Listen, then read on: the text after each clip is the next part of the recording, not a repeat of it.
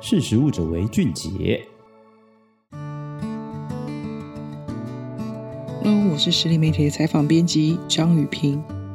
根据农委会的畜牧处统计，台湾鸡蛋产量在二零二零年已经突破了八十亿颗，平均估算起来，每个人每年可以吃下至少三百四十颗鸡蛋。当全球劳动力人口数在第二次世界大战之后呢，经济复苏之后急剧增长，因此开始大幅增加了对鸡蛋摄取蛋白质来源的依赖。而农民、农企业为了方便大量的管理，开始出现使用统一窄小的饲笼来圈养规模的蛋鸡的这样的模式，目的就是为了追求大量而且密集的鸡蛋的产量。也许听众朋友你或多或少对鸡只被关在方格子里面的鸡笼里面还有一些印象，但是这几年在庞大的市场需求跟兼顾注重动物福利，由笼饲呢改为平地饲养的这样的产业趋势之下。传统的养鸡场也已经从开放的鸡舍转换为半开放式或是密闭型的室内饲牧场。我们先把时间拉回到二零零二年，世界动物卫生组织也注意到情绪类的动物呢，包含鸡只，因为量产所受到的痛苦，设立了动物福利五大的自由要点，包括免于饥渴的自由、免于恐惧的自由、免于身体不适的自由、免于痛苦、伤害和疾病的自由，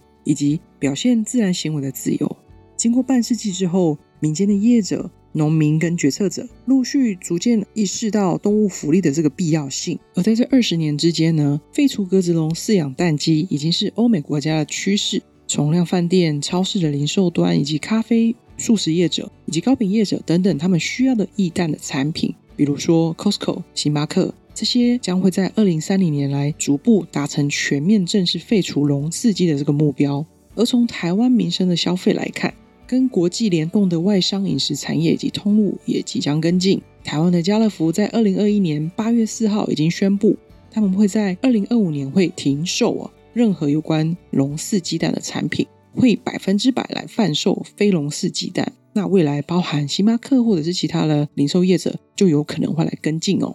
而当市场的需求改变，也越来越需要符合动物福利规范的鸡蛋来源跟饲牧场。渐渐的，台湾也出现了一些非常重视动物福利的农民跟畜产的事业。我今年到嘉义县新港乡来采访鼎聚畜产哦，他们除了在云林的鸡只的饲牧场之外呢，他们在二零二二年在嘉义打造了五栋的鸡舍，专门以平地饲养的飞龙饲牧场，而每一栋的上下两层加总共有十三点五万只。这样产蛋的蛋鸡有两万七千只的数量。鼎居畜产的负责人林仁喜他说：“他要以 ESG 永续理念来打造对环境和社会友善的农场，让鸡只到年轻的从业人员都能够在饲牧场里面感到舒适跟安全。因此呢，从鸡只的休息玩耍到生产的环境、产线的输送到洗选、拣选、检测、分级、包装的供应链，林仁喜他引进了欧洲国家依据动物行为学。”而设计的这些机具跟设备，并且全面的来装设智能环境的控制系统，它调整规划成适合台湾天候条件以及生产需求的飞龙式的鸡舍，而产下的鸡蛋将会在今年二零二三年取得产销履历 CS 级洁净标章 Clean Label，进军各大超市的通路。而鼎聚畜产的智能环控跟监测系统有哪一些呢？在场内的自动化的电脑有十部。林仁喜呢，他在云林总部的时候呢，就能够透过手机、电脑随时观察跟监测鸡舍的环境变化，包含了说检视温度、湿度、空气中的二氧化碳以及氨气的成分、鸡只的体重变化、它吃下多少饲料跟水量，来判断鸡只它的生活环境的状况。鼎聚畜产的厂长张守忠他说，鸡只对于环境变化非常非常的敏感，除了有模拟户外的日夜灯照。还必须有良好的空气的循环条件，这些都对于鸡只的生存非常的重要哦。如果没有任何的通风条件，或者是说过热、过冷，短时间内就会因为太寒冷或是闷热而窒息。所以在室内的养殖空间就会加装自动调节的水帘式通风系统，在炎热潮湿的台湾的夏天哦，也能够有体感的摄氏二十二度 C 的这样的舒适恒温，包含能够随时监测跟提供需要的饮水量跟饲料。这样就可以减少鸡只的不适感。借由查看环境的日曲线跟周曲线这样的变化，就好像是监看畜牧产业的这个 K 线图一样哦。每一笔的大数据都是很重要的讯息，能够观察鸡只成长的趋势，也能够快速抓到问题点。就可以立刻的调整参数来维护鸡只的健康。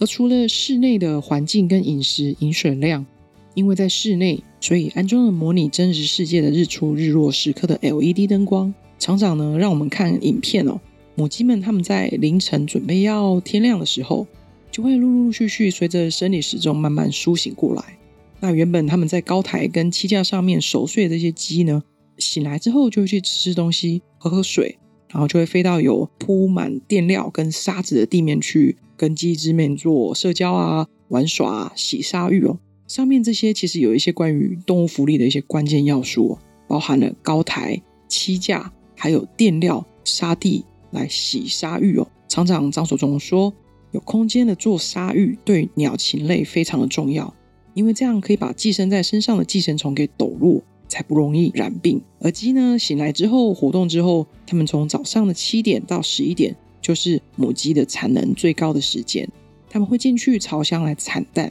鼎居剧场，他们引进了这个欧盟规格、符合动物习性设计的这个巢箱。创办人林仁喜他说，这是依据台湾饲养状况来设计的。鸡只产下蛋之后，就会立刻送到检验跟分级产线，从蛋的优劣、大小来做分级、分类、挑选，同时也有依据的水洗蛋跟非水洗蛋这样的分类的处理。这过程都是自动化，没有人为的接触。那另外，我们再回到蛋鸡生活的那个场景，想象一下。因为除了鸡蛋有价值，鸡粪通常就是农废品，或者是做成了肥料。但是如果没有做好管理，就会有污染。女人喜他说，他们也帮鸡粪想好出路了。鸡只他们在高台上面所排的这个粪便，会被集中在被围起来这个空地里，就不会让鸡只给踩踏到。女人喜说，由于鸡舍里面的通风良好，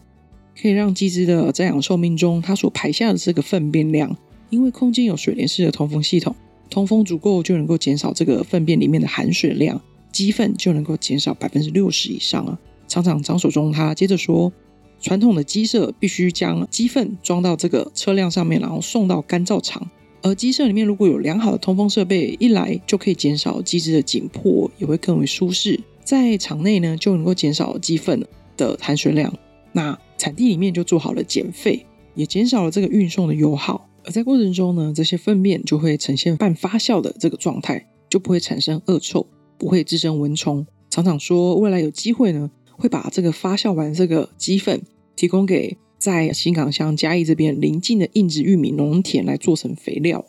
期望能够循环成为国产饲料的原料。因为这些玉米它们就会做成饲料，那未来有一天又会回到鸡舍里面来，是蛮理想的循环经济的一个愿景哦。当养鸡业者、农民注重人道饲养、关怀动物福祉，以及包含前一集我所提过，针对鸡舍由内而外的人员、车辆的进出，还有配送的这个装蛋篮、装蛋盒，来严守洁净管理，然后同时在源头就做好这样的废弃物的处理与层层的把关，节能减碳的同时，也创造了循环经济的永续价值，也更能为消费市场来提供比较安全也稳定的这个产销哦。好，谢谢你今天的收听，我们下次空中见喽，拜拜。